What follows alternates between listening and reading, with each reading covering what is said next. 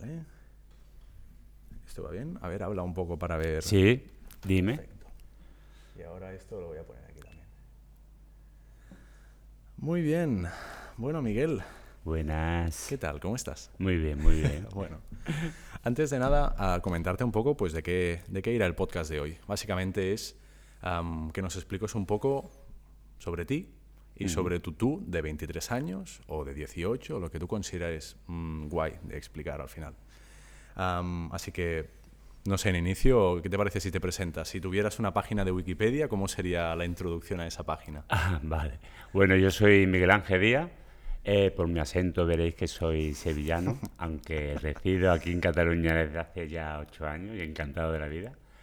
¿Y cómo me definiría? Pues como una persona muy optimista, una persona bastante alegre, que nunca ve el vaso medio vacío, sino siempre lo ve medio lleno. ¿Vale? y que por muy mal que te vayan las cosas, normalmente siempre es para mejor.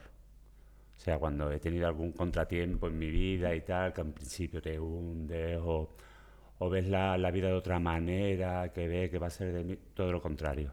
Siempre hay que pensar que hay un proceso, como un duelo, cuando fallece alguna persona, hay un proceso de asimilar la situación, pero que a la que menos te das cuenta sin pensarlo, resurges para arriba. Eh, de- después vamos con eso, pero también me gustaría saber a qué te dedicas, por ejemplo. Pues mira, yo me dedico, bueno, eh, fundamentalmente y, y lo que ha ocupado mis 32 años últimos de, de- de trabajo, yo me dedico a la moda. Yo soy personal shopper, Vale. pero en principio no iba para, para, para moda. Ah, ¿no? O sea, no tiene nada ¿Para que qué ibas? Me voy a pensar yo como me, me acabas de decir con 23 años. Yo, esta- yo estudié delineación. Yo Vale. terminé de, de, de, de- estudiar la EGB en aquella, en, aquella, en aquella época, porque yo tengo 51 años. Vale, no se Eh, nota. eh, entonces, gracias, gracias. Con los ojos que me miras. Eh, entonces yo estudié delineación y por circunstancias, pues bueno, en el último año de, de estudiar delineación me puse a trabajar en unos grandes almacenes, que no voy a ¿Qué, decir qué el nombre. circunstancias? Pues falleció mi padre. Y al fallecer mi padre, pues yo me creí con la obligación, yo estoy hablando de eso con 22 años, ya que me has dicho que me ponga en esa edad, me vi en la obligación, no en la obligación, pero sí en, en- en algo personal en tener que ayudar un poco en casa, ¿no? Aunque yo soy de una familia media acomodada, que no hacía falta, pero yo como yo ya me, era con 22, 20, 21 años era bastante responsable y pensaba que bueno, que toda la aportación económica que, que pudiera llevar a casa Ayudaría. no llevar a casa, sino simplemente yo ser independiente y no tener que solicitar esa ayuda a, a- a mi madre, porque había fallecido mi padre. Me puso a trabajar en unos grandes almacenes y las circunstancias de la vida. Empecé a trabajar en moda como dependiente, un superdependiente, y me empezó a gustar. Vi que se me daba bien. Siempre desde pequeño he sido bastante presumido, me ha gustado mucho la ropa, me- Vale. me, me fijaba mucho cómo iba la gente vestida y tal. Y bueno, decidí terminar de delineación, entonces trabajaba y estudiaba a la vez. Era cuando se empezó a, a trabajar en el comercio los fines de semana, Vale. cuando salieron los domingos, que salían todos los domingos del año. Y eso duró como dos o tres años. Entonces, ese- ese- en ese año yo decidí, pues, terminar la... la- ¿La la- sí, sí, terminé de delineación. Y automáticamente, como seguí trabajando, me dije, esto es lo mío. La delineación tiene ahí el título que es muy bonito, no lo llegué ni a enmarcar, no lo llegué ni a enmarcar y me, me- seguí estudiando y me, me preparé para eh, en moda. Entonces Vale. estudié protocolo, estudié moda, todo lo que conlleva patronaje, todo lo que es eh, un poco de diseño y, y así me fui formando. Y toda mi carrera ha sido eh, como dependiente, he estado de encargado, he estado en cargos directivos, he estado en diferentes empresas, en diferentes firmas. Y una vez que seguí eh, estudiando y según fui avanzando, porque además a mí como me gustaba tanto y era tanta pasión, claro, las ganas que tienes con 23 años no son las mismas que tienes con 21, con 51. Vale. Evidentemente con 23 años pues te quieres comer el mundo, ¿Por qué no? ¿Por qué no son las mismas ganas? con porque 50? aprendes. Aprendes a que no todo es eh, trabajar y no todo es tener, tener una responsabilidad y, y aprendes a valorar tu, tu calidad de vida. Entonces, con 23 años, tu calidad de vida es trabajar, ganar muchísimo dinero y el poquito tiempo libre que tienes, fiesta. O sea, fiesta, fiesta y fiesta. no hay otra, no hay otra. Muy bien. Entonces, pues dentro de la moda, ahora que está tan, tan de moda los influencers y todo el mundo sabe de moda y tal y cual, y la mitad pues simplemente ojean cuatro revistas y, y ven cuatro series y ya se cree que eso, en mi caso me lo tuve que currar mucho estudiando. Entonces yo soy personal shopper, cuando yo empecé es como que había eh, cuatro en, toda, en todo el país. O sea, tú sabes mucho de moda, ¿no? Hombre, mm, creo que sí. No está bien que yo lo diga, pero... No, no, está bien. pero creo que bastante. Además, cuando yo empecé no, había casi nadie, sobre todo eran chicas. O sea, un chico que estudie moda y además heterosexual y que, y que se haga personal shopper, pues, me imagino que todos los oyentes o los que estén viendo que, conozcan un poco saben qué, qué significa el personal shopper, eh, te, lo reduzco un poquito, es acompañar a una persona en sus estilismos para eventos o para el día a día o para ir a trabajar o para una mm. entrevista de trabajo, pero abarca mucho más que vestirlo. Abarca desde hacerle una maleta, desde organizarle un, vestidor, de, aconsejarle un maquillaje, un peinado, un, todo que vaya acorde con su forma de vida ¿Lo, has hecho con una persona, con alguna persona muy muy famosa esto o no? Sí, lo he hecho con, bastante tienes buen, buen recuerdo, si lo puedes decir. ¿eh? Sí, bueno, yo, yo, trabajo, yo colaboraba mucho con, con presentadores de Canal Sur. Vale. ¿eh? Con los, casi todos los programas de Canal Sur para la empresa que yo trabajaba. Trabajaba para una firma que, bueno, lo voy a decir, para pelo y hierro. Vale. Entonces, pues acudían a la tienda para, para para, coger, sí, sí, no, para los vistieras no, para coger todo el total look, eh, todos los estilismos de las semanas de cuando se en televisión. Que Evidentemente era un 50-50, era un préstamo de ropa con una publicidad que conllevaba la empresa y entonces ahí pues me, metía yo con su estilista personal, o sea, esos famosos tenían una, o esa cadena, tenía unos estilistas personales que se ponían en contacto conmigo y yo le, según la función, según lo que necesitaban para el tipo de programa que era, la persona, la morfología de la persona, pues yo le tenía preparado unos, unos total look para que eligiera. Y en eso se basaba.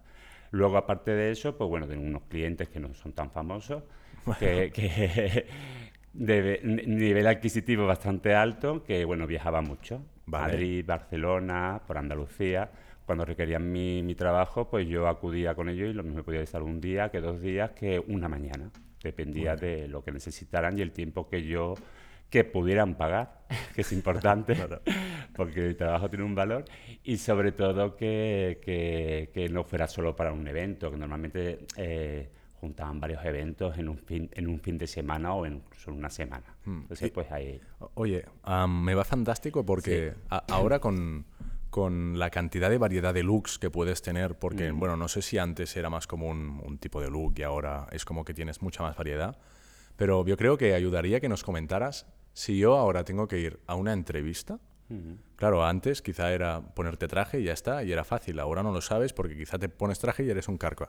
¿Cuál es el look ideal para ir a, una entrevista tipo? Bueno, el, look ideal, yo soy de, las personas que pienso que no existe. O sea, no hay, un look ideal. O sea, eso va con la personalidad de cada, cada uno. Lo que siempre, siempre, siempre digo es que no se puede ir disfrazado de una entrevista de trabajo.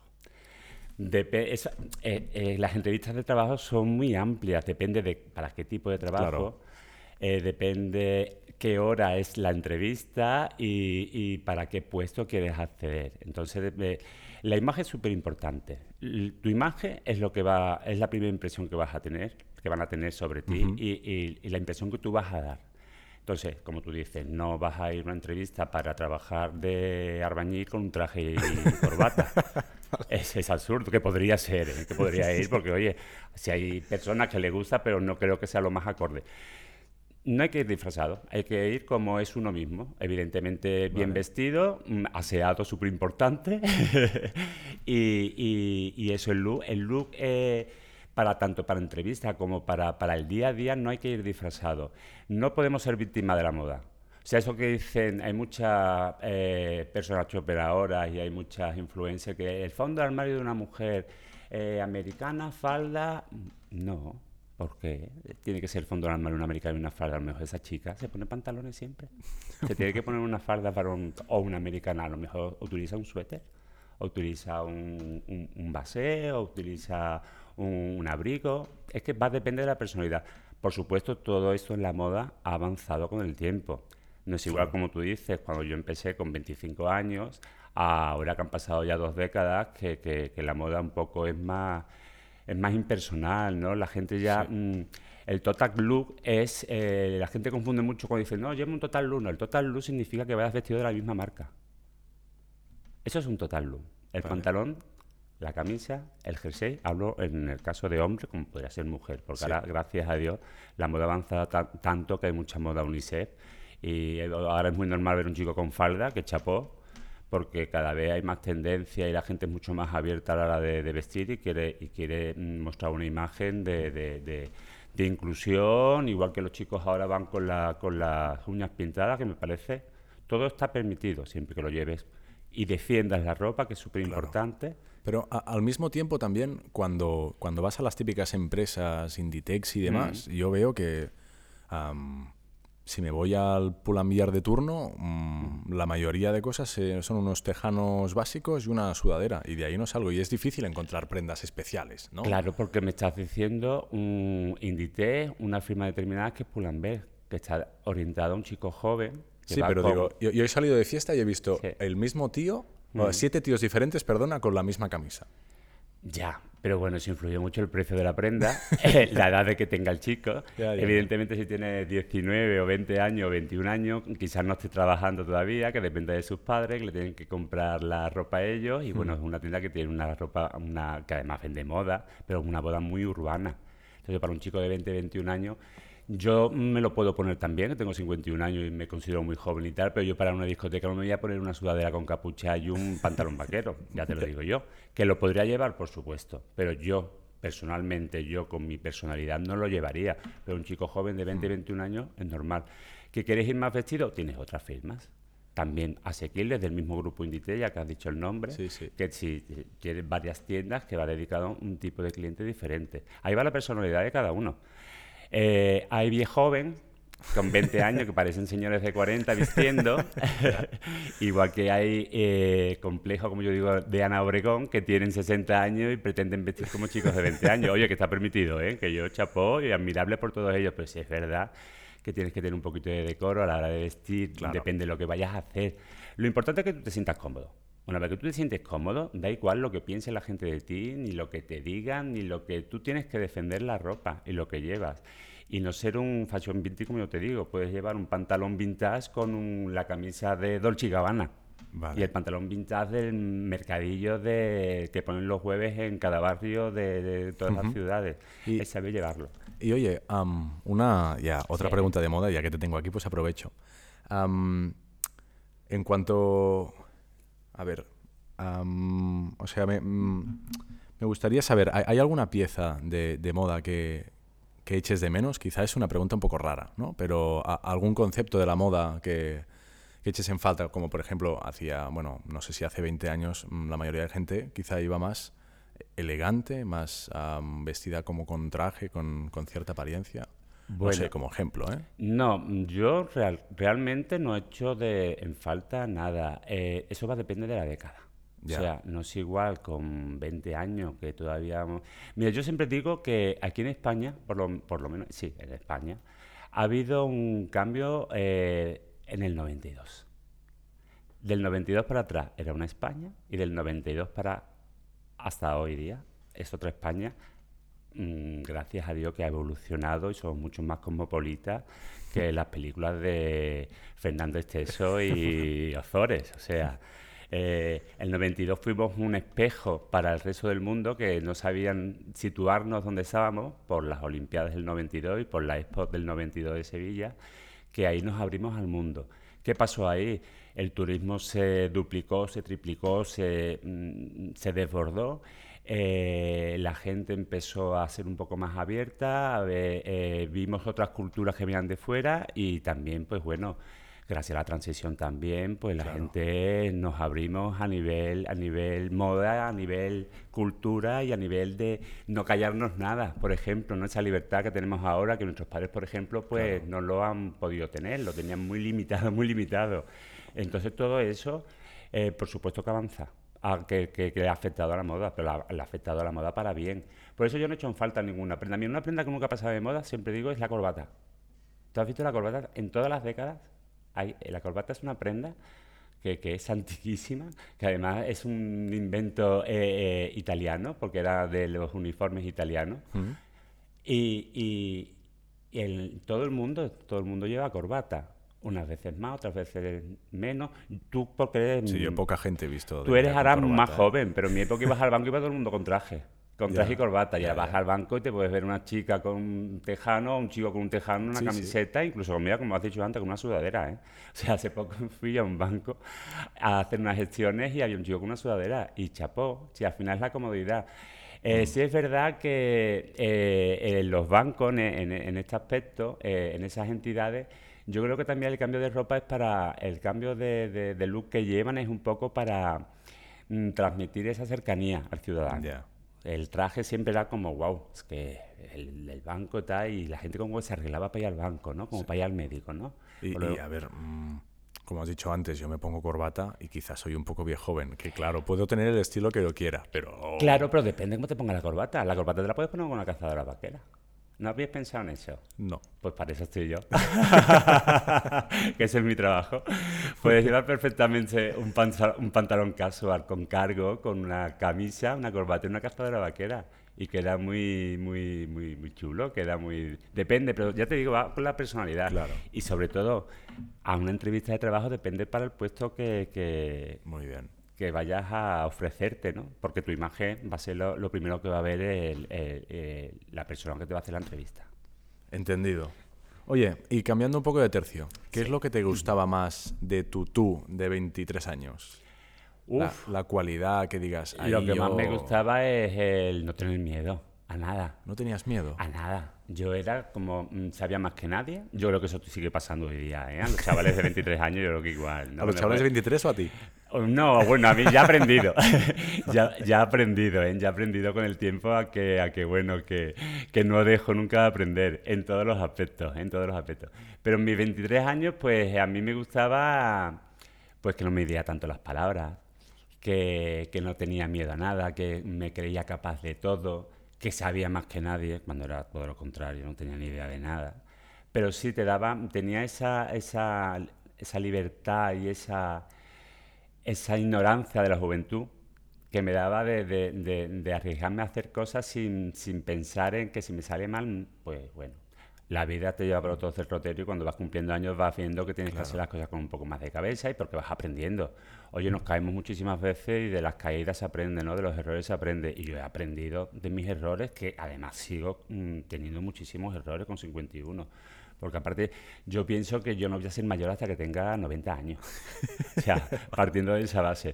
Primero porque soy una persona que yo me rodeo con gente de todas las edades. ¿eh? De siempre me ha pasado. ¿eh? Cuando era muy jovencito, me, me, me, enriquecía de gente de mucho más edad que yo. Yo, bueno, mi grupo de amigos siempre me han llevado a mí como 4 o 5 años que hoy día no se nota, pero cuando yo tenía 23 años, pues salir con chicos o con chicas de 28 años, 30, eran como personas mayores, ¿no?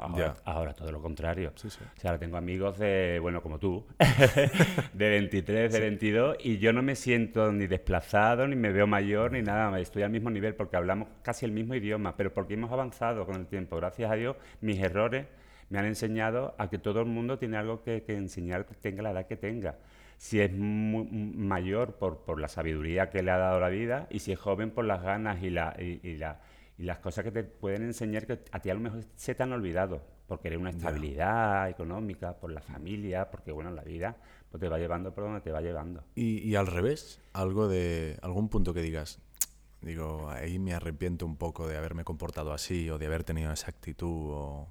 Bueno, quizás esa, esa no sé, en mi caso a lo mejor esa prepotencia de la, que te da la juventud, ¿no? De, de, mm, no escuchar, no escuchar los consejos que te puedan dar tu familia o personas con más experiencia que tú y, y, lo, que lo que te he comentado antes, creerte más que nadie, ¿no? Quizás en eso sí me arrepiento, que hoy día, pues bueno, yo creo que hoy día si volviera a decir a la gente, si volviera atrás eh, haría, cambiaría, yo no cambiaría nada. Te, arrepientas un poquito, pero también es, una de las virtudes que has dicho que tenías. exactamente. el, a mí la, la, vida y la edad lo que me ha enseñado es a, a, valorar, a valorar una serie de cosas que no valoraba con 23 años porque parecía que es que... Mm, ¿Como por ejemplo? Pues a valorar eso, a que si me equivoco no pasa nada. Vale. Que si me equivoco, pues nada, se rectifica y si hay que pedir perdón se pide y para adelante. No dejar amigos en el camino, que también he dejado amigos en el camino por alguna discusión tonta, que a lo mejor son discusiones tontas de estas que con un simple perdón o una llamada de teléfono se soluciona, ¿no?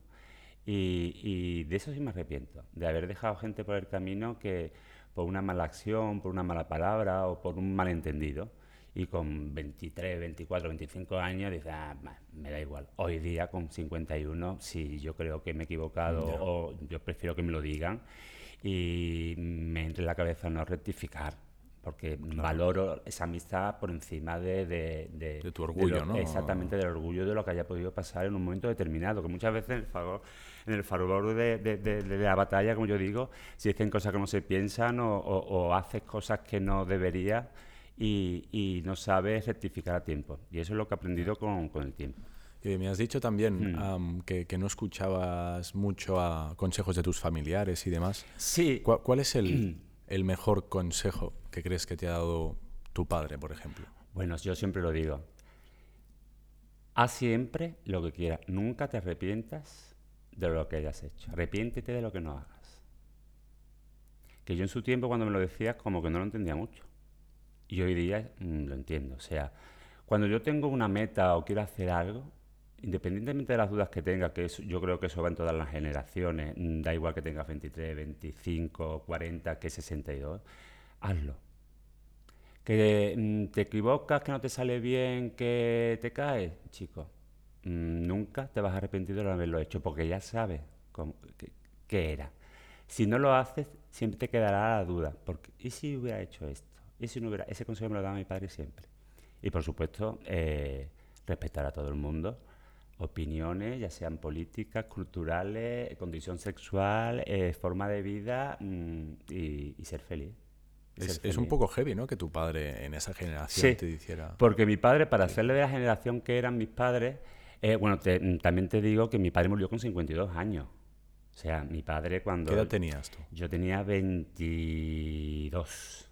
¿Cómo 21 y medio. 21. Mi, mi padre murió de cáncer y fue, nada, en seis meses fue pim pam. Entonces, yo, mi padre además era, eh, era una persona que mi padre trabajaba de noche. Yo tenía el trato justo con él porque, claro, yo era un niño, yo estudiaba, colegio, tal, tal. Entonces, él trabajaba por la noche y por el día dormía. Entonces, las poquitas horas que tenía, pues esa generación no es como ahora que los padres se dedicaban a, a los niños al colegio, al parque y tal. Mi padre se dedicaba a trabajar, a llevar dinero a casa y a que no nos faltara de nada. Y mi madre era la típica ama de casa y, y, así. Entonces, a nosotros nos criaron, nos crió mi, yo tengo un hermano mayor que yo, que me lleva cuatro años, me crió mi madre. Entonces mi padre, dentro del poco tiempo que tenía para nosotros, sí era muy adelantado, igual que mi madre a su tiempo él no se asustaba, yo creo por la vida, ¿no? Nuestros padres, como empezaron a trabajar tan jovencitos por, hmm. necesidad, porque no había más remedio, pues yo creo que ellos, ellos no querían para, para sus hijos eh, esa vida tan, tan, tan dura que ellos habían pasado para sacarnos adelante, ¿no? Ten en cuenta que ellos son, son hijos de unos padres que venían de una posguerra. O sea, en medio de una dictadura y, todo eso, pues eh, eso marca. Pero aún así mi padre era muy moderno, era muy, muy abierto, muy abierto. Y, oye, es una pregunta que yo creo un poco dura, pero para toda esa gente que pues les ha faltado con una edad así más temprana un padre o una madre, ¿qué, qué consejo les darías? ¿Cómo, cómo es no superarlo más rápido porque no sé si eso... No, mira, yo creo que el, mira, el, duelo de cuando te falta algún ser querido, da igual la, edad que tenga, la edad que tengas tú o la edad con la que muera esa persona, el duelo tienes que pasarlo y para algunas personas mm, pueden ser seis meses que para otras toda una vida. El consejo, pues que la vida sigue.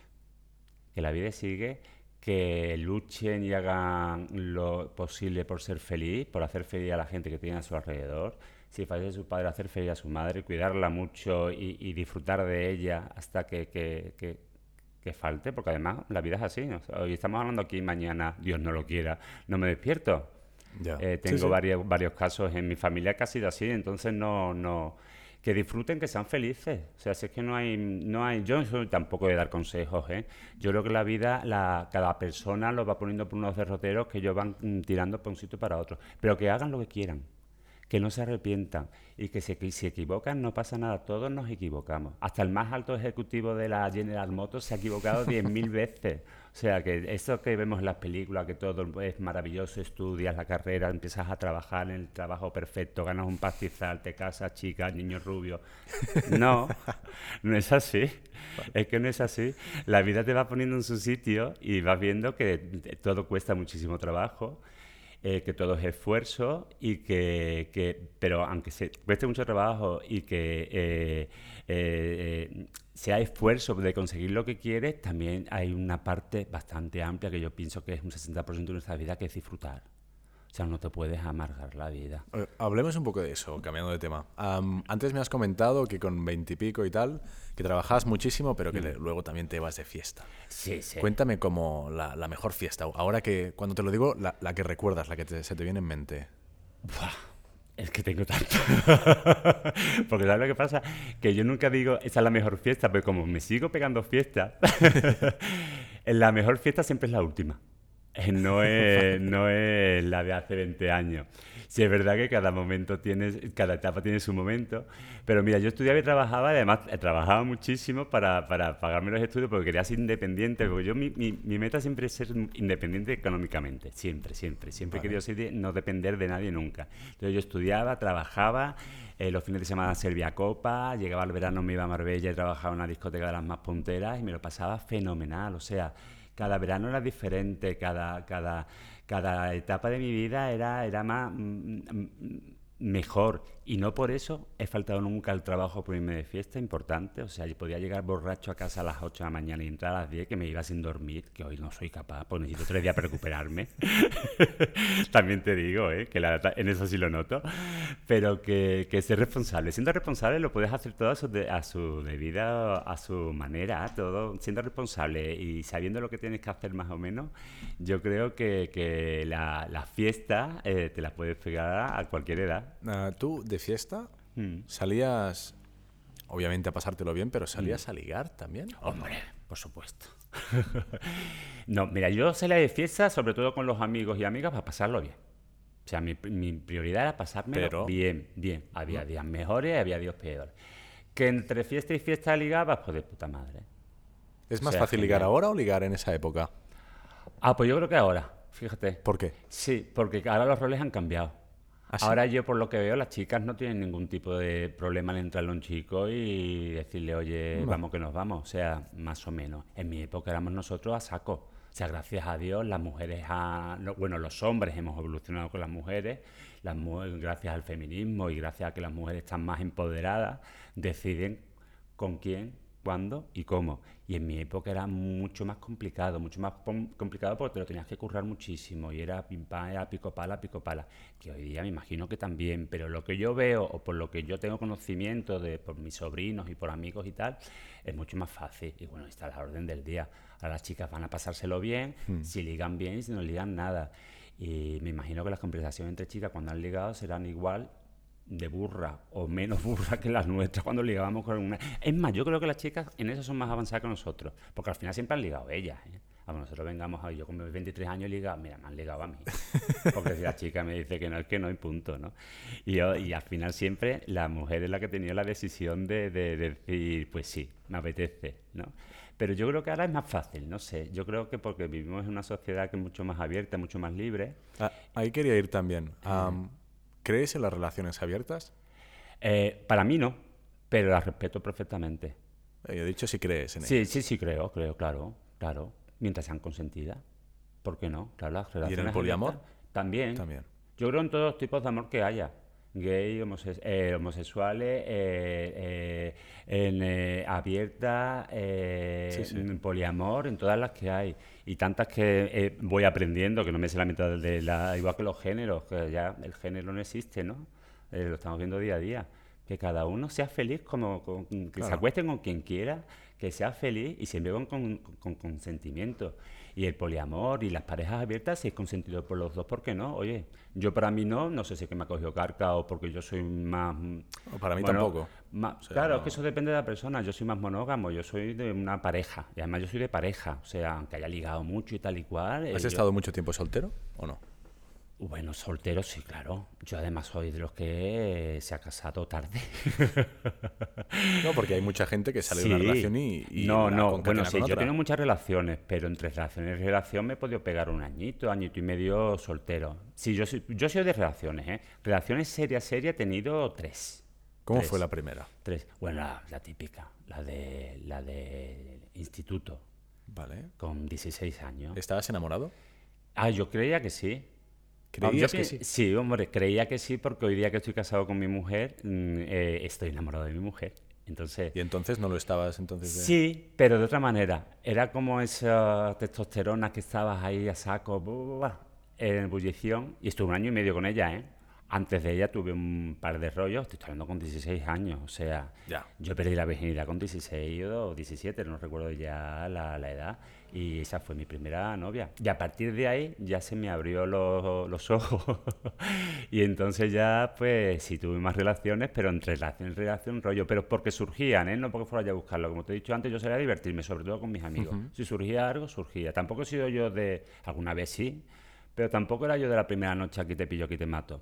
Porque, mm, por eso te digo, mira, ah, a colación de lo que me has dicho antes, antes era más difícil el aquí te pillo, aquí te mato que hoy día, creo. Que hoy día es como mucho más normal, ¿no? Oye, si te conoces a una chica y apetece y vámonos y tal, pues, ¿por qué no, no? Sí, pero mi, mi percepción es que hoy día es más fácil hacer un, uno rápido que irte a tomar un café para conocer a alguien. Pues sí, también. Y eso es... También. Es también, pero es por eso, por lo que te he comentado, porque como las mujeres están más empoderadas y todo esto como más libre, pues la mujer decide, si va de fiesta con las amigas y le apetece tener sexo esa noche, pues tiene sexo, pero a lo mejor no le apetece tomarte un café contigo. Es más, lo mismo al día siguiente ni se acuerda de tu nombre. Pero, y eso, es que tú hablas de evolución, yo no sé si eso es exactamente una evolución. Yo creo que es un cambio de intimidad. De antes había una intimidad asociada bueno, irse a tomar un café no pasaba nada y, a tener relaciones íntimas era algo impensable, bueno, algo muy íntimo y ahora se ha perdido totalmente la intimidad y vergüenza en, en, la cama, pero ah, en el momento de conocerte y, quizá de tener sentimientos, uy, eso sí que da bueno, más miedo, porque el sexo sin amor siempre ha existido y el sexo sin amor no deja de ser un disfrute. Porque tienes que conocer a la persona y porque te tienes que tomar un café si lo que quieres es sexo. Si lo dices claro y la otra persona consciente, ¿por qué no? Hoy es sexo y no me digas tu nombre porque es que no me apetece recordarlo. a lo mejor no me molas tanto porque no me he enamorado o porque simplemente ahora mismo, en este momento y en esta circunstancia necesito sexo. A lo mejor si te veo dentro de una semana, pues a lo mejor digo, ay, mira, esta chica o este es el chico que el otro día nos tomamos un café, puede ser. Mm, yo creo que en eso sí hemos cambiado a mejor, o sea, antes era como mucho más tabú el tener sexo con una persona, tal, y tal, pues también yo creo que la influencia religiosa, ¿no? En nuestra época, en mi mm. época, por ejemplo, la influencia esa religiosa, esa educación religiosa que hemos tenido, era como más, te pensabas más las cosas, ¿no? Es como al principio, ¿no? Cuando tienes sexo las primeras veces, es como que parece que te está viendo alguien o que te da como ese rubor cuando terminas y tal, y te quedas, no, sé, hoy día... Eso te quería preguntar, ¿es mejor el sexo a los 23 o a los 50? Son diferentes. ¿Cómo? Son diferentes. Eh, yo creo que a partir, no a los 50, a partir de los 30 lo disfrutas más. Pero ah, ¿Es mejor a partir de los 30? No, lo ah. disfrutas más. Es diferente. no es que sea mejor. Lo disfrutas más porque, claro, ya llevas un badaje. una experiencia. llevas una experiencia y, va, y vas aprendiendo. Vas aprendiendo a, a dar placer y que a ti te lo den y quitarte tabúes. Por eso de ¿Qué tabúes te quitaste tú? Hombre, esos tabúes de que por la religión, ¿no? Que era como el misionero. y a cuatro si acaso y si se dejaba. ¿Sabes? O sea, y no me toques depende de dónde porque mm, eh, vamos a ver, ¿no? Pues yo creo que eso con el tiempo vas viendo que evidentemente el sexo está para disfrutar, que eso es una cosa sana, que es una cosa nueva. Es como, mira, en mi época, cuando te masturbabas, hmm. eh, lo típico era te vas a quedar ciego. Y cada vez que te tocabas la picha... ¿Tú te lo creías de verdad? Yo no me lo creía, pero si es verdad que tú emprendes, empiezas a masturbarte, no sé, ¿no? Los chicos, pues, 10, mm, 11 años empiezas a descubrir tu cuerpo, ¿no? Y ahora hay mucha educación sexual en, la, en los colegios, gracias a Dios, pero en mi época... ¿Qué hay? Hombre, mucho más que en mi época, te lo digo ya. Yo aprendí... sí, porque, partes de cero, pero digo, yo la que he tenido es que te enseñan más o menos a cómo ponerte un condón y, y, más que hacer del tema algo común ah, es algo un poco... Bueno, también yo fui a un colegio, al colegio de monjas, ¿eh? Pero es algo de cuidado que te puedes quedar embarazada y puedes coger una enfermedad bueno, pues ya es mucho que te hayan enseñado a ponerte un condón en el colegio. En mi época no sabía yo ni lo que era un condón. O sea, yo lo he aprendido como lo hemos aprendido todos los de nuestra generación, entre amigos, eh, viendo mm, revistas hmm. porno de Strange, que le cogías a tu padre o a algún amigo que tiene un hermano mayor y tal, y cuatro cosas que te contaban. nosotros lo descubrimos de, de golpe. Ahora pienso que vuestra genera la generación, eh, los millennials, ahora tenéis desde que nacéis, primero por la educación de vuestros padres, que no tenemos esos tabúes de contar. Mm. Yo era incapaz de poder hablar de sexo con mis padres, yo en la vida. Mi padre era avanzado, pero dentro de un límite. Sí, claro. Tú ahora seguramente con tus padres puedes hablar de sexo mm. tranquilamente sin ningún tipo de problema. Yo mm, ni se me pasaba por la cabeza. Con el tiempo y con la edad, con mi madre, porque ya te digo que mi padre falleció, yo era muy joven, con la edad sí hemos, hemos hablado de sexo, pero de una cosa muy normal, muy sana, pero sin llegar a, preguntas ni nada, porque bueno, eh, se daba por hecho que ya eh, se sabía todo, ¿no? Pero hoy día yo veo por mi sobrino, que mm, hablo de sexo, con si me pregunta yo le contesto, porque además no hay que mentir. Cuando alguien te pregunta de sexo, algún chavalito... ¿Qué, te pregunta tu sobrino? Cuando te preguntan eso de de eh, cuando tienes la eh, relación sexual de, con, una, con una chica, qué es lo que tienes que hacer, cómo, cómo puedes hacerlo, cómo, eh, qué seguridad tienes que tener pues todo eso yo era incapaz de decir a mi padre. Yo he ido aprendiendo a porrazo, como yo mucha película y mucha revista porno, como yo creo que la gran mayoría de los hombres de mi generación, porque es, así. Y hoy día, pues bueno, primero porque el porno está hoy día al alcance de todos, que además no es la mejor manera para aprender sexo, porque es todo lo contrario. Exacto, eso es todo lo contrario, porque el porno lo que hace es, eh, eh, no tiene nada que ver, nada que ver, porque, porque además me, me parece que nos hemos pasado un poco, ¿no? Hemos pasado esa libertad, esa libertad que por desgracia cualquier chaval ahora con cualquier edad con un móvil internet se puede meter en una serie de páginas y como el padre no, no lo tenga un poco controlado como que, que, se desmadren. Yo creo que por eso toda, este, toda esta historia de las manadas que hay ahora, de que yo creo que esa sobreinformación que tienen, no a nivel de colegio ni de los padres, sino a nivel del día a día, de internet, de películas y tal, pues yo creo que un poco estamos estamos yendo un poquito atrás en ese aspecto de que, de que de que no todo vale. ¿eh? Entonces, eso era mal. Pero bueno, en mi caso no había mm, internet, no había, eran revistas. Y revistas eran cuatro imágenes y cuatro historias. Y la testosterona, pues, que luego a la hora de verdad le hacía la mitad porque decía, pero perdona, ¿esto que es sexo? Una prueba para el circo del sol. Esta pierna, ¿dónde se pone? no llegó ahí, no llegó ahí. Pero bueno. sí, mira, fue yo, mi, mi el sexo que yo he tenido siempre ha sido muy sano. O sea, ha sido siempre consentido, siempre por favor, que sea consentido siempre sexo, siempre, siempre, siempre, que sea consentido y que se haga siempre un, acuerdo entre dos. A puerta cerrada, todo está permitido. Mientras las dos personas estén de acuerdo, todo está permitido. Yo creo que es una buena forma de acabar este tema. Y, y de, de, este tema a otro que también es muy importante, que, que es el tema de las rupturas amorosas también, porque nos enamoramos, tenemos mucho sexo, tal, pero también rompemos y es una situación difícil, difícil de gestionar y que a veces puede comportar que intentes compensarlo con otra chica que no, o chico y que no funcione. Bueno,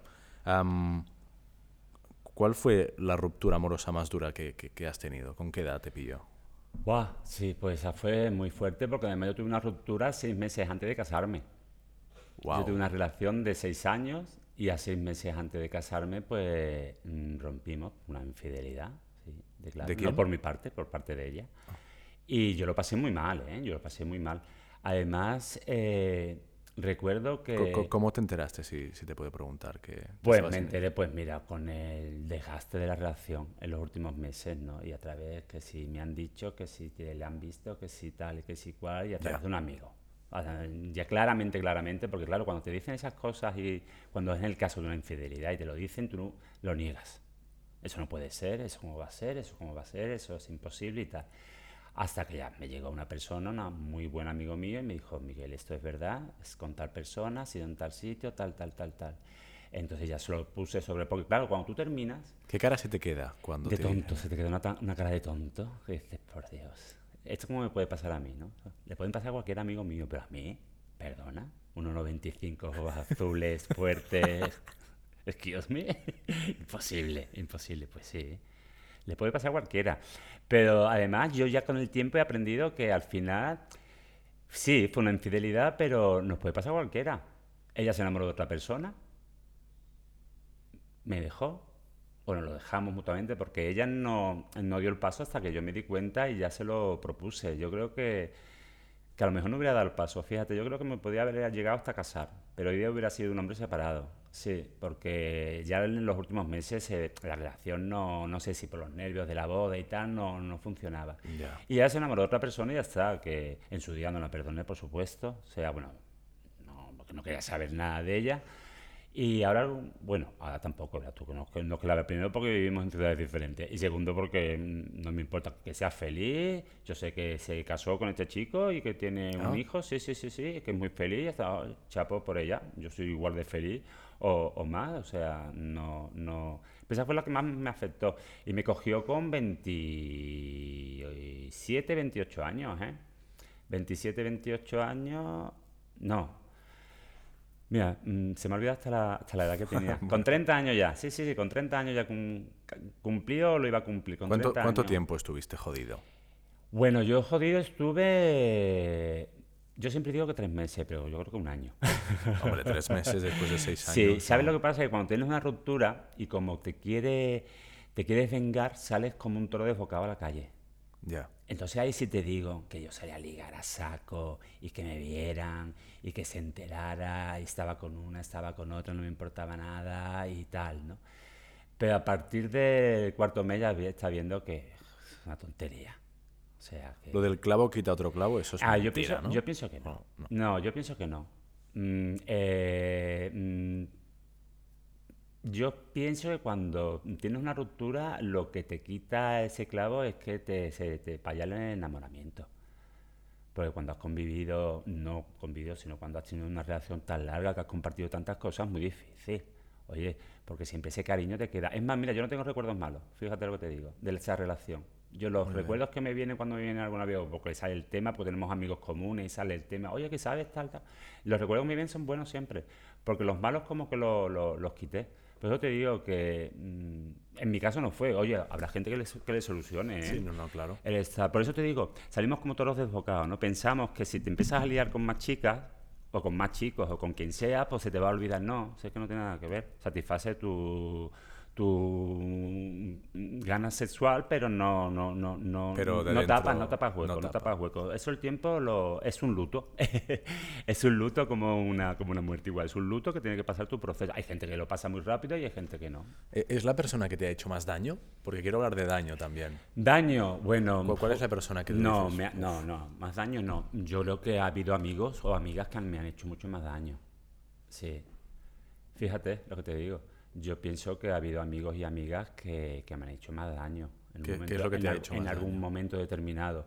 Sí, pues por alguna, alguna infidelidad de amistad, o sea, de, de, tener una confianza con algún amigo o alguna amiga y, y, y, tirarlo por tierra, ¿no? Y a mí, o con una mentira mal contada, una...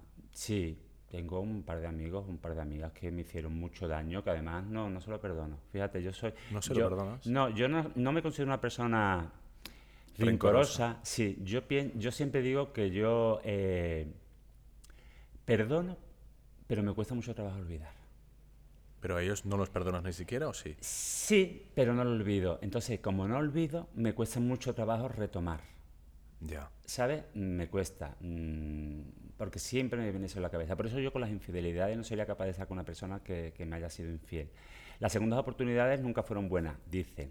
Hay gente que le resulta y ya se han dado una segunda, una tercera. A mí no. Yo creo, ah, no. Es, más, no doy ni la oportunidad de segundas oportunidades. Porque me conozco, ¿eh? no por la otra persona.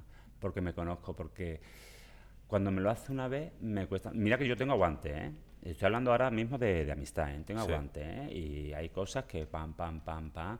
Pero llega un momento que cuando ya eh, a mí, el, como buen Tauro, cuando ya llega al borde del vaso eh, esa gotita que cae, es muy difícil que yo me beba la mitad para que vuelva a retomar. Me cuesta muchísimo trabajo. A mí me cuesta mucho, pero me cuesta ahora con 51 y cuando tenía 23. Yo las infidelidades, los amigos y, esa falta de, comunicación en un momento determinado, a mí me cuesta mucho trabajo retomarlo.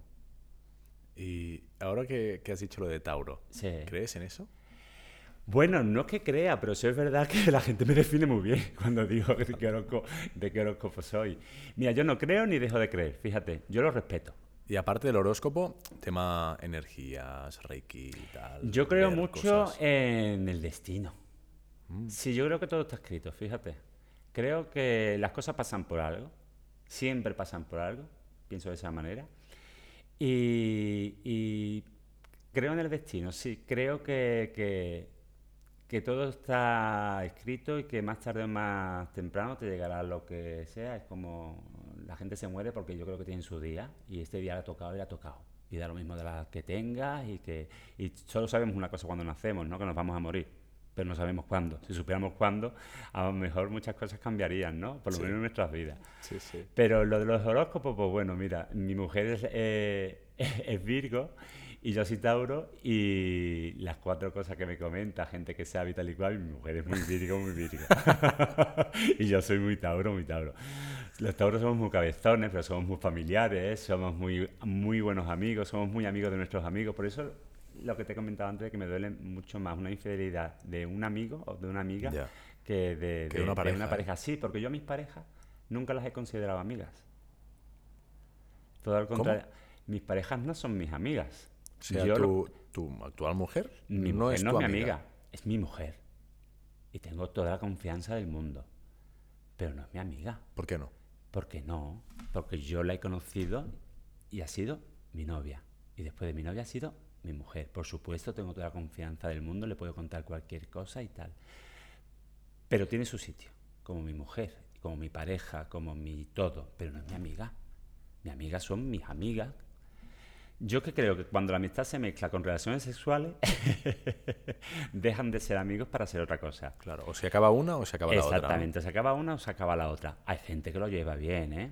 Mira, mi mujer, por ejemplo, eh, tiene muy buen contacto con su ex, son amigos suyos y oye, respetable, muy bien. ¿Con su qué, perdón? Con sus ex, ah. con sus parejas que anterior, que anterior, anterior, anterior, tiene buena relación y tal, y me parece fantástico, yo soy incapaz. Pero porque ninguna de mis novias han sido amigas mías nunca. Sin embargo, cuando he tenido rollos con alguien, sí, porque esos rollos nunca han llegado a ser parejas mías. Entonces son amigas con derecho a roce. A las que se llama tan típico follamigas, ¿no? Pues las follamigas son follamigas. Tu palabra lo dice, folla, amigas. o folla, amigos. O sea, no dejan de ser amigas ni amigos por habértelo follado. Es que es así.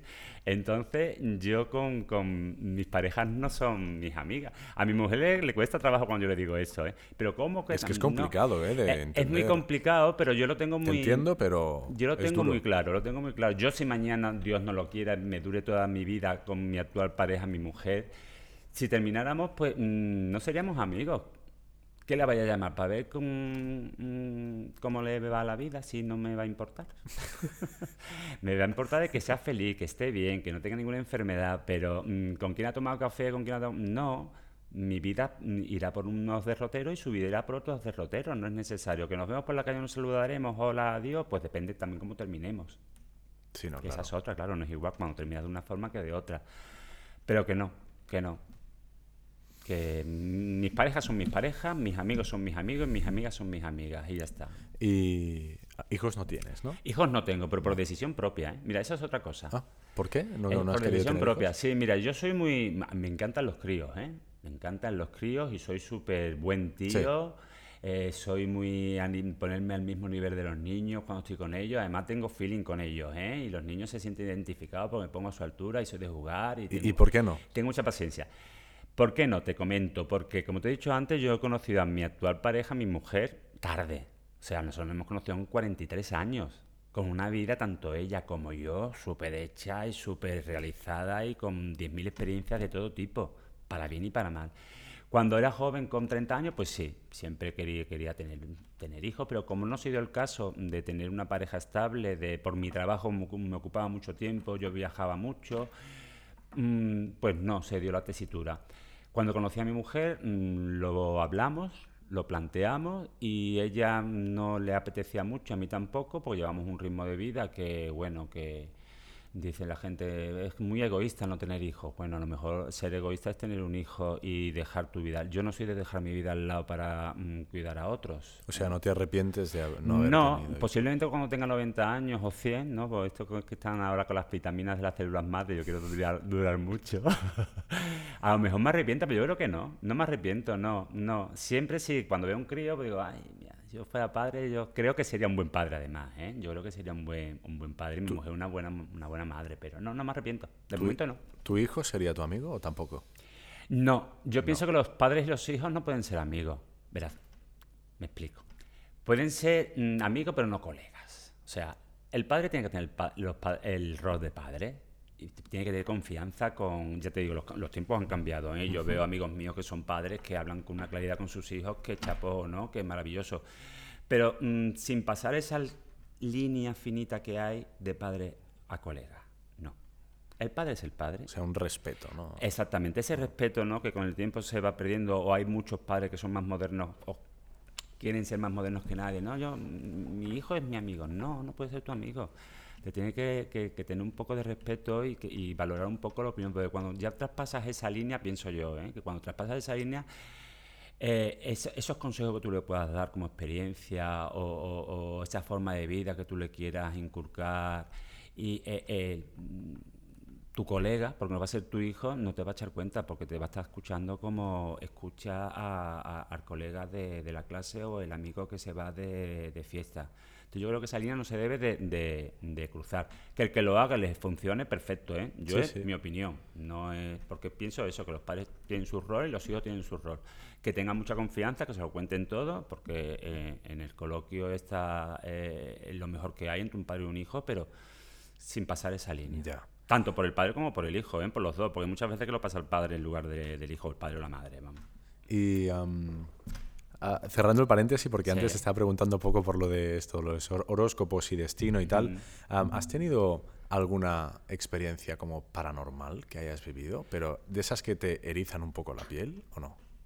Mm, ¿Te refieres a, a- a notar una presencia? Sí, o a- o- lo que tú creas que es como un para- No, raro pero porque ya te digo, como o no, que- anecdótico. No creo, como no creo mucho en ello, lo respeto, pero no lo creo, pero sí es verdad que, mira, me ha pasado muchas veces que algo que he pensado o que, o que he soñado ha sucedido. Sí, me ha sucedido. Yo no me he dado cuenta hasta que ha sucedido. Hostia, esto, me- Esto lo he soñado. lo soñado yo. Esto me esto, lo, lo, lo, lo, lo- lo he pensado hace dos días y ha sucedido, ¿no? Pero a nivel todo, ¿eh? Trabajo, persona. Hombre, pues eso es... ¿Te pasa ¿sabes? mucho eso? Me- sí, sí, y te, fíjate, eh, no es que me pase mucho, me pasa mucho con la edad. Cuando tenía veintitantos años no tengo esos recuerdos, pero de 40 para, para aquí sí es verdad que, no sé, será que a lo mejor como estamos más asentados un poco en la vida y tal, serán coincidencias, yo pienso que son coincidencias. Hmm. Pero sí es verdad que muchas veces pienso, joder, si esto lo he pensado yo hace, hace nada y ha sucedido, ¿no? O, no sé, cuando estás esperando un trabajo, ¿no? Que te van a llamar o algo y sueñas que tal, y, y- y coincide que pasa. te llaman o que vas al gimnasio y dices, no, hoy no me apetece ir al gimnasio porque tienes esa sensación como que va a suceder algo y te llama alguien con la que has pensado hace dos días que hacía tiempo que no, no hablabas veía. con él, ¿no? O con ella, ¿no? Y eso sí me ha sucedido. Pero no sé si eso es algo eh, de, de- para tener miedo. Y presencia, no. Vale. Sí es verdad que yo le tengo mucho miedo. Yo no soy de ver mm, eh, personas muertas. Yo no he visto un fallecido en mi vida, en las películas. Soy incapaz. Soy incapaz, igual que entrar en un cementerio. Soy incapaz. No entras en... No, ¿Por qué no? no, porque ya llegaré cuando me toca a mí. Ya, pero ahora... No, no, me da respeto, no, me da, me da miedo, no respeto, miedo, me da ¿De, de miedo. dónde crees que viene este miedo? Ah, pues no lo sé, no lo sé, pero a mí me da miedo. Yo normalmente no suelo, además yo siempre se lo digo a mis amigos y tal, que si algún día que fallece alguna persona y tal, y yo no voy al tanatorio o no voy, que me respeten el aspecto de que no es porque no me duela o porque no lo sienta, sino porque para mí suprime mi fuerza. Pero porque yo creo que, que es miedo. No sé de dónde puede venir, porque realmente nunca me ha pasado así nada, ni, ni, ni- con mi madre, ni con mi madre que también falleció. Los vi cuando murió. No, no, no, no fui capaz. Porque yo creo que siempre tengo. Hay que recordar a las personas como tú la conocías. Ya. No tener esa. Yo creo que me da miedo de tener esa última imagen, ¿no? De verla en, muerto, por muy bien que esté, por muy bien que ahora los ponen todo estupendo y tal, para... No, no quiero tener esa, esa, esa imagen, ¿no? De, acostarme y, y, recordar a esa persona como que mi última imagen sea esa, no. Yo quiero que mi última imagen sea algo divertido, una comida, una buena charla, o viendo una buena película. Entonces yo creo que por eso no veo a, gente muerta. Y porque me da miedo, ¿eh? yo soy un cagado en el fondo. Soy un cagado. ¿Tienes miedo a morirte? Mm, pues fíjate, no sé si tengo miedo o no, realmente. No, es que no lo he pensado nunca. Sí sé que no me quiero morir. sí sé que no me quiero morir. Pero el día que me muera, yo lo que quiero que sea rápido. Ya está. Yo solamente pienso que el día que me toque, que sea rápido. A mí lo que me da miedo es de sufrir. No quiero ser un abuelito enfermo, ni que me tengan que cuidar, o que tenga Alzheimer. Eh, me da miedo a eso, al dolor. Me da miedo a olvidarme de las cosas. A eso sí, me, a eso sí, a eso sí tengo. A envejecer mal. A eso es lo que tengo miedo. A morirme no. Mira, a morirme. Ojalá el día que me muera me acueste y no me levante. O sea, que sea rápido, que sea rápido. Pero no, no, no le tengo especialmente miedo, la verdad. Tengo más miedo a eso, al dolor. Muy bien. nada, por mi parte, tengo tres últimas preguntas así en plan breve para cerrarlo, si te parece. Yo estoy aquí. Y si quieres decir algo antes. Yo estoy aquí encarrillado. Mm, ya, ¿eh? ¿Sí? ya te veo. Sí, yo también estoy cómodo. Sin problema. breve. Como un Twitter. Como un tweet, vamos. ¿Qué consejo amoroso le darías a tu yo de 23 años? ¿Qué consejo amoroso? Que se deje llevar. Muy bien. ¿Qué consejo laboral? Que arriesgue. ¿Y qué consejo de filosofía de vida en general? Que quizá ya lo has dicho, ¿no? Pero con, esos dos anteriores. Ser feliz. Con lo que sea. Ser feliz. O sea, eh, primordial. La prioridad es ser feliz. Es ser feliz. No hay otra cosa. En eh, al final todo se reduce a la felicidad de las personas. Da igual cómo sea. Pero ser feliz. O sea, ser feliz con tu pareja, con tu trabajo, con tu vida con tus amigos, con ser feliz, hacer lo que quieras, siempre respetando al prójimo y, ser lo más feliz que puedas ser. Ya está. Y, preocupaciones, no preocuparnos por tonterías, que normalmente las preocupaciones que tenemos, si, si las analizas, el 80% son tonterías. O sea, eh, dejar lo malo y, ser feliz, intentar ser feliz a las personas que te rodean y, y, que el día que faltemos nos recuerden como eso, como personas que hemos vivido como hemos querido, siempre respetando a los demás y sin hacer daño a nadie. Y como hemos hablado del tema también, y a la última, ¿qué le dirías a, la gente que, ha hecho, que te ha hecho daño, a esos amigos que ya, que ya no lo son, porque fueron infieles a ti? Pues que ellos mismos, que espero que hayan cambiado, que no se lo hayan hecho más gente, pero que ellos mismos. No me preocupa, ¿no ves tú? Yo paso borrón, yo hago borrón y cuenta nueva. ¿Ves? Eso es una manera de ser feliz. No preocuparte en el, pasado pasado está. El pasado pasado está, no hay que mirar para atrás, para atrás ni para coger impulso. Los que me han hecho daño, pues bueno, chicos, mm, vosotros igual que yo, ¿eh? Oye, que yo habré hecho daño a muchas personas también, que yo no soy ningún mm. santo, ¿eh? Pues mira, lo pasado pasado está. Hay que seguir de frente y hay que mirar para adelante. Y yo lo que les, les digo es que si ellos tienen la conciencia tranquila de lo que han hecho, yo no soy nadie para reprocharle, aunque a mí me hayan podido hacer, porque es otra cosa. Que te hagan daño a ti no significa que ellos tengan esa misma, ese mismo pensamiento. Lo que para ti es hacer, exactamente esa percepción no es la misma para todos. Lo que para ti es hacerte daño, para la otra persona a lo mejor es una ridiculez. Claro. Por eso que eso va, depende de la persona pero que no se los tengo en cuenta. O sea, no los hablo, pero bueno, no los voy a volver más en mi vida, pero que no pienso en ellos ni en ellas, ¿eh? no hay ningún problema. Vale, pues nada, ¿Alguna última cosa que quieras decir? Y si no, cerramos ya aquí. Pues nada, que encantado de que me haya hecho retrospectiva Muchas gracias a mi por vida. venir. Lo he tocado un poquito por, por de puntilla. Ah, está bien, está pero, bien. Pero bueno, me ha abierto lo, máximo que, que pues me has dejado, pues además he estado muy cómodo contigo. Muchas gracias. Muchísimas gracias por invitarme. Pues hacemos el corte. Hace el corte así la palmada y acabamos. Perfecto. muy bien.